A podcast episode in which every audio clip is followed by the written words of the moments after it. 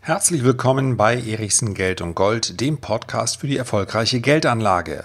Raus aus dem Euro, schallt es immer wieder. Und ich möchte heute mal einen Blick darauf werfen, ob das eigentlich nur eine Parole ist oder tatsächlich ein umsetzbarer Plan und wenn ja, wie denn die Alternativen aussehen könnten. So, bevor es gleich mit einer ganz besonderen Erfahrung von mir zum Euro losgeht, eine kleine Bitte an dich. Zumindest wenn du ein Apple-Gerät hast und dir diesen Podcast anhörst dann hast du die Möglichkeit, ihn auch zu bewerten. Aktuell haben das etwa 580 Menschen gemacht. Viele davon haben fünf Sterne gegeben. Nur als kleiner Hinweis, fünf Sterne ist gut, ein Stern ist weniger gut. Selbstverständlich akzeptiere ich auch kritische Bewertungen und werde sie als Motivation und Ansporn nehmen, es in Zukunft besser zu machen. Aber wenn du da sagst, das ist schon ganz gut, dann freue ich mich natürlich auch über die fünf Sterne.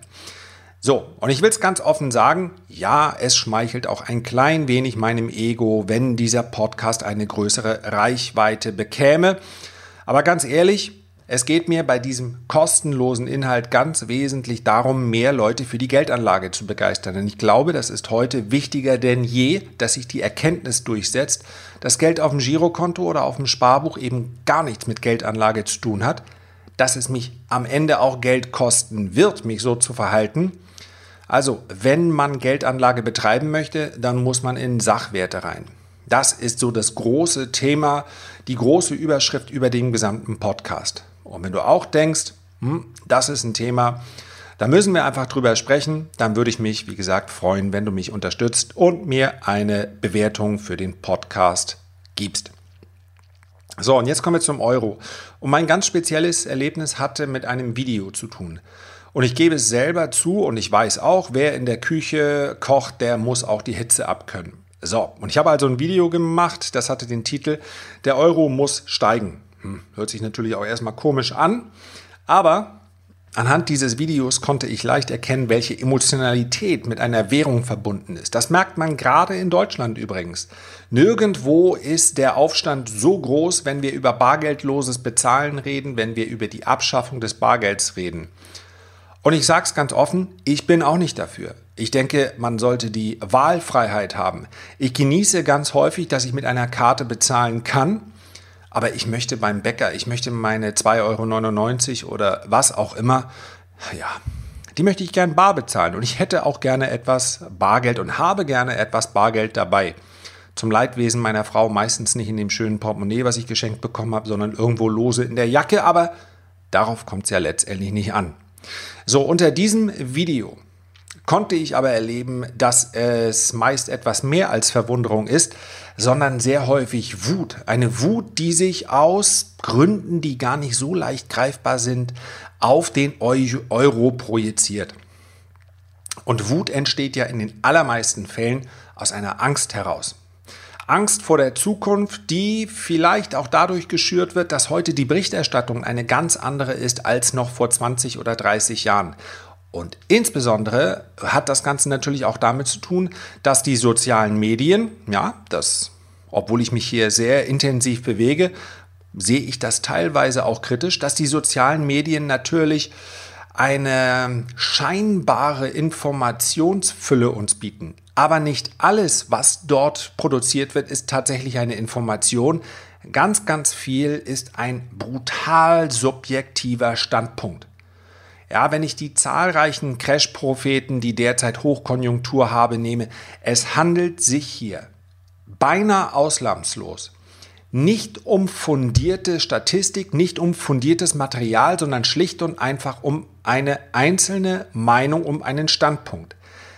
Die Angst, die dort aber verarbeitet wird, die spüren so viele Menschen, dass sie sich abgeholt fühlen. Darum geht es ja immer bei jeder Botschaft, die man jemandem übermitteln will. Man muss irgendwo anknüpfen und Angst eignet sich hier ganz hervorragend.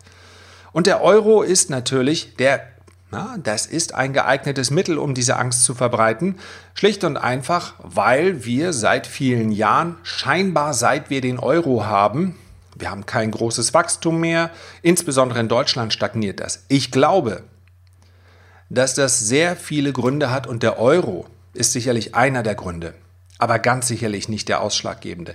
Deutschland ist, auch wenn das natürlich insbesondere einige Parteien auf beiden Flügeln des Spektrums, ja, ja, also soweit sehr weit links, sehr weit rechts hört man sehr häufig, wie der Euro alles zerstört habe.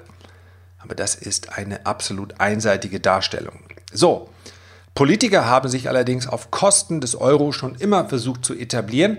Teilweise sind sie so weit zurückgerudert, dass man es sehenden Auges beobachten konnte. Das ist ja oft gar nicht so einfach beim Politiker rauszuhören, wenn er seinen Standpunkt ändert, weil er selten vor die Kamera tritt und sagt, ich habe heute eine andere Meinung als gestern. Wo das aber ganz schön zu beobachten war, das war bei Wolfgang Schäuble. Der hat lange versucht, damals noch Finanzminister, den Euro möglichst positiv darzustellen. Natürlich, das war ja auch ein Projekt der CDU, die äh, Helmut Kohl, der Euro, ja, ganz große äh, Verträge, die dort geschlossen wurden. Und natürlich will man dann nicht, dass so ein Projekt schlecht gemacht wird. Also hat Wolfgang Schäuble lange den Euro, allerdings ohne das näher zu spezifizieren, den Euro stark geredet und hat gesagt, wir sind eine starke Währungseinheit und, und, und. Und dann, und das hat gar nicht, ja, das war schon eine Zeit, wo der Euro in der Außenwirkung, beispielsweise gegenüber dem US-Dollar, schon lange ins Bröckeln kam, also deutlich abgewertet ist. Und dann hat man richtig gemerkt, wie Wolfgang Schäuble da seine Redensart, seine Tonart verändert hat und einfach verstummt ist. Vermutlich, weil ihm der ein oder andere Berater, ja, ein, wie man so schön sagt, Beamter aus der zweiten und dritten Reihe, ihm dann erläutert hat, hör mal zu, das, was die Eurozone gerade vor der Rezession rettet und insbesondere auch die deutsche Wirtschaft, das ist der schwache Euro. Wir wollen keinen starken Euro, wir wollen einen schwachen Euro. Den brauchen wir, alles andere wäre eine Katastrophe für unsere Exportwirtschaft. Ja, hat übrigens mittlerweile auch Donald Trump, der wusste es als ähm, gewiefter Geschäftsmann ja schon immer, mitbekommen, eine schwache Währung ist eine große, ein großer Vorteil für eine exportlastige Volkswirtschaft. Deswegen wirft er ja auch seiner eigenen Notenbank immer vor, Sie würde den Zins viel zu schnell äh, angehoben haben und jetzt viel zu langsam wieder senken. Ja, denn sinkende Zinsen schwächen tendenziell eine Währung. Das war übrigens, was ich im Video, von dem ich gerade gesprochen habe, wo es so emotional wurde, insbesondere in der Kommentarfunktion, was ich anmerken wollte. Ja, eine Währung hat zwei Funktionen. Einmal gehe ich damit täglich einkaufen, bei Bäcker, beim Friseur, bei der Tankstelle. Und einmal brauche ich kann ich ihn in der Außenwirkung betrachten im Verhältnis zum Dollar oder zum Yen oder zum britischen Pfund. Das sind aber zwei gänzlich unterschiedliche Dinge. Und wenn sich die Außenwirkung abschwächt, also wenn ich einen fallenden Devisenkurs habe, dann schwächt das nicht zwangsläufig die Währung, sondern vielmehr im ersten Moment stärkt es die heimische Wirtschaft. Ich habe es schon erläutert, da war so viel Emotion im Spiel, das wollte dann auch keiner hören. Vermutlich, man soll ja auch manchmal den Fehler bei sich selbst suchen, war der Titel einfach etwas zu provokant. Also, Wolfgang Schäuble hat es dann ja durchaus mitbekommen, dass der schwache Euro die Rettung nicht nur für die europäische, sondern auch für die deutsche Exportwirtschaft war. Aber Deutschland ist die Exportnation in der Eurozone, hat also am meisten davon profitiert. Ja, ich weiß, jetzt gibt es wahrscheinlich auch bei einigen Zuhörern hier des Podcasts den Gedanken, ja, aber wir bezahlen doch für die südliche Eurozone mit, für die Italiener, für die Spanier. Was ist denn mit den Tage-2-Salden? Das kann potenziell passieren. Bisher hat das niemand gemacht. Ja, das ist ein Damoklesschwert. Übrigens sind die Tage 2 Seiten gerade wieder deutlich gesunken. Deswegen wird wahrscheinlich auch bei der entsprechenden Weltuntergangspresse bzw. den Weltuntergangspropheten das momentan deutlich weniger äh, als Thema behandelt, weil es natürlich nicht so gut reinpasst. Ja, eine Situation muss sich ja verschärfen, muss immer schlechter werden. Und sonst macht das als Thema nicht so viel Spaß. Zumindest habe ich in den letzten Wochen nichts mehr gehört über Target 2 äh, Salden.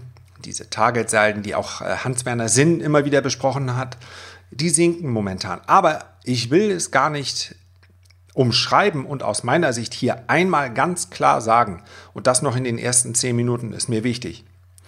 Der Euro in seiner jetzigen Konstruktion ist aus meiner Sicht schlecht geplant. Denn er hat den ganz wesentlichen Effekt, die ganz wesentliche Funktion, die der Zins hat, ausgehebelt.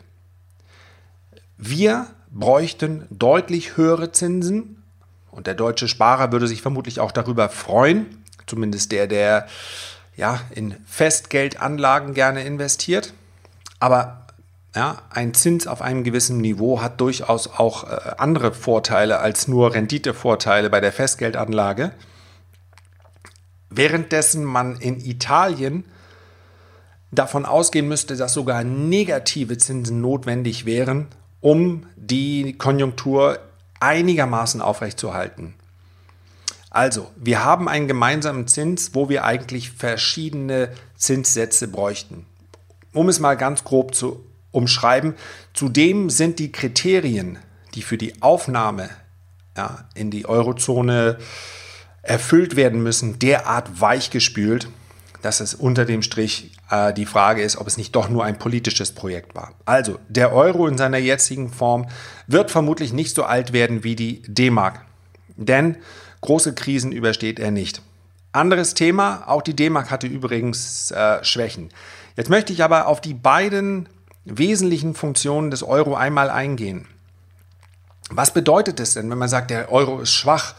ähm, was ja häufig dann nach dem Komma kommt, wenn man hört, raus aus dem Euro. Es gibt doch nur zwei wesentliche Funktionen. Und das ist keine politische Funktion, sondern wir haben entweder eine Inflation, also eine Geldstabilität. Das heißt also, wenn ich heute mit dem Euro einkaufen gehe, dann bekomme ich dafür wie viele Smarties? Und dann schaue ich ein Jahr später, okay, mit demselben Euro bekomme ich ja, bei einer Inflationsrate von äh, 2% bekomme ich eben statt 100 Smarties nur noch 98. Das ist die Inflation, das ist die Teuerungsrate. Preise steigen. Man sieht das in allen Bereichen des Lebens, teilweise mehr, teilweise weniger. Bei der Energie hat man es in den letzten Jahren recht gut gesehen, obwohl die Preise für Öl, Gas und so weiter an den ähm, ja, den internationalen Rohstoffmärkten gefallen sind, bezahlen wir heute im Schnitt für Wärme und für Strom, das hat natürlich auch noch andere Faktoren, heute mehr als früher. Preise steigen. Die Ursache für diese Preissteigerung spielt dann erstmal nicht so die ganz große Rolle. Was man aber sagen muss, die Inflation ist mit ja, knapp unter 1% sehr niedrig, die Preisstabilität also sehr hoch und das schon seit vielen Jahren. Ich weiß, dass es durchaus Theorien gibt und einige davon habe ich hier auch schon besprochen und werde ich auch noch besprechen, dass die Inflation mit einem Male schlagartig zurückkehren könnte.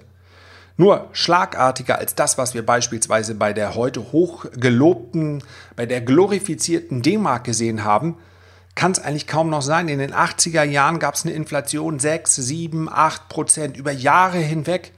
Da hat man mal eben innerhalb eines Jahrzehnts, wer da nicht angelegt hat, der hat mal eben innerhalb eines Jahrzehnts seine Kaufkraft beinahe halbiert. Bei der D-Mark. Ja, ist natürlich, wir wollen die D-Mark im Nachhinein nicht schlecht machen, genauso wie natürlich die Nationalmannschaft früher auch immer besseren Fußball gespielt hat. Aber beides stimmt eben nicht. Also Inflation, Stabilität der Euro ist eine sehr, sehr stabile Währung in den letzten fünf Jahren gewesen, wenn wir die Kaufkraft annehmen. Und ich weiß, es gibt so etwas wie gefühlte Inflation, auch die gab es aber immer schon. Auch das ist nichts Neues. Ja, guck dir mal die Entwicklung an, wenn ein VW Käfer, was der in den 60er Jahren gekostet hat und was der heute gekostet hat. Der ist nicht viel, viel teurer geworden, seit es den Euro gibt. Diese Preissteigerung gab es auch früher zu Zeiten der D-Mark. Wer übrigens in Italien mit der Lira unterwegs war, der hat es sehr viel stärker noch gespürt, denn die Lira, die war eine sehr, sehr schwache Währung. Genau das ist der Euro momentan nicht. Und dann gibt es noch eine zweite Aufgabe, die so eine Währung erfüllt. Und da sieht man eine gewisse Schwäche, eine gewisse Schwäche. Und das ist die Wechselwirkung mit anderen Währungen. Also, wie viel Dollar, wie viel Yen, wie viel britisches Pfund bekomme ich denn für einen Euro? Und da muss man ganz klar sagen, von seinen Höchstständen beispielsweise gegenüber dem Dollar ist der Euro weit zurückgekommen, hat sich also abgeschwächt. Nur all diejenigen, die vermutlich unter dem Video damals von mir, naja, beinahe gepöbelt haben, wie ich denn auf die Idee käme, irgendetwas Positives über den Euro zu schreiben. Dabei habe ich das nicht getan, sondern ich habe nur über diese beiden Funktionen gesprochen. All denen wird es vermutlich egal sein, weil sie kein international operierendes Unternehmen haben. Und wenn ich die Art und Weise der Diskussion mir anschaue, dann nehme ich auch an, dass sie unsere Grenzen nur sehr, sehr selten verlassen. Also ihren Horizont nicht so schrecklich ähm, erweitern. Zumindest nicht vorsätzlich. So, wer in den Urlaub gefahren ist in die USA, der wird gespürt haben, dass der Euro schwächer ist. Ja, New York war schon immer teuer, ist aber heute richtig teuer. So, wer nach Japan gefahren ist, bei dem war es eher anders, denn die japanische Währung ist beinahe noch schwächer. Auch Japan ist allerdings teuer, wie ich gerade festgestellt habe. Übrigens auch die Flüge dahin sehr teuer. Ist aber ein anderes Thema. So, also diese beiden Funktionen. Man muss sich fragen, erstens, was möchte ich mit meinen Euros machen? Mit den Euros, die ich als Barvermögen liegen habe auf dem Konto. Möchte ich damit einkaufen gehen? Dann gibt es keinen Grund, panisch zu werden. Habe ich Sorge, dass der Euro sich in der Außenwirkung weiter abschwächt? Dann kommt häufig die Empfehlung, na, wie wäre es denn mit den starken Währungen Schweizer Franken, norwegische Krone oder auch der US-Dollar, der als klassische Fluchtwährung in schlechten Zeiten gilt. Und deswegen möchte ich mal, du hörst es im Hintergrund klappern, äh, gemeinsam mit dir auf den Chart blicken, beziehungsweise ich beschreibe hier, was ich sehe. Der Euro zum Schweizer Franken handelte im April 2000 und im März 2016 bei etwa 1,085. Er handelt heute bei 1,075. Ja, es gibt volatile Bewegungen. Es gab auch sowas wie den Frankenschock, da möchte ich jetzt heute nicht drauf eingehen. Wenn du nicht weißt, was das ist, dann bitte einmal googeln. Frankenschock wirst du sofort finden. Aber der Euro handelt da, wo er auch vor fünf Jahren gehandelt hat. Also von Schwäche nicht zu sehen. Wer in Schweizer Franken getauscht hat, der hat allerdings auch wenig verkehrt gemacht. Und das möchte ich gleich jetzt sagen.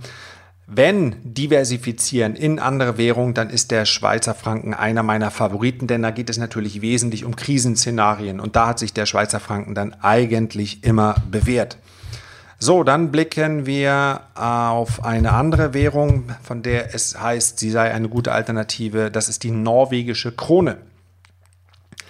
Handelte im Jahr 2016 bei etwa 9,60 und jetzt bei rund 10.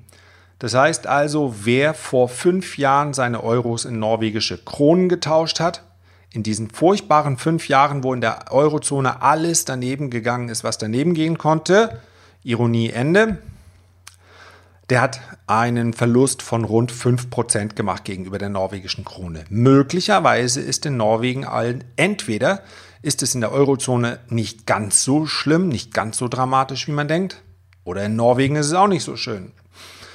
Das möchte ich heute nicht entscheiden. Ich möchte nur darauf hinweisen, dass der Euro gegen eigentlich nur gegenüber dem US-Dollar eine ganz große Abwärtsbewegung hingelegt hat. Die ist allerdings auch schon länger her. Denn schwarz auf weiß kann man hier sehen, im März 2016, Entschuldigung, also vor rund fünf Jahren, handelte der Euro zum US-Dollar bei 1,11 und er handelt heute bei 1,11. So, ich gebe hier keine Anlageempfehlung und ich sage deshalb auch nicht, dass man sein Geld nicht vielleicht auch in andere Währungen tauschen sollte. Aber was die letzten fünf Jahre wirklich gezeigt haben, ist, der große Clou entsteht nicht, wenn ich eine Währung in die andere Währung tausche, sondern wenn ich Geldwerte wie den Euro in Sachwerte tausche. Denn wer vor fünf Jahren in Immobilien, in Aktien oder in Gold seine Euro getauscht hätte, der hätte egal wie er es angestellt hätte, einen Reibach gemacht, um es mal ganz salopp zu formulieren. Ja, Aktien hätten einen deutlichen Zugewinn gebracht, den deutlichsten. Dann der Goldkurs ist zumindest leicht gestiegen. Und Immobilien, das hängt natürlich sehr ab von der Lage. Und man investiert natürlich nicht mal eben mit 500, mit 1000 oder auch mit 10.000 Euro in Immobilien. Das möchte ich gerne als Fazit stehen lassen. Wenn den Euro tauschen, dann gerne in Sachwerte. Herzlichen Dank für deine Aufmerksamkeit. Ich freue mich, wenn du dir die Zeit nimmst, ein Feedback oder einen Kommentar zu hinterlassen. Und wie immer freue ich mich noch mehr, wenn wir uns beim nächsten Mal wieder hören. Bis dahin liebe Grüße, dein Lars.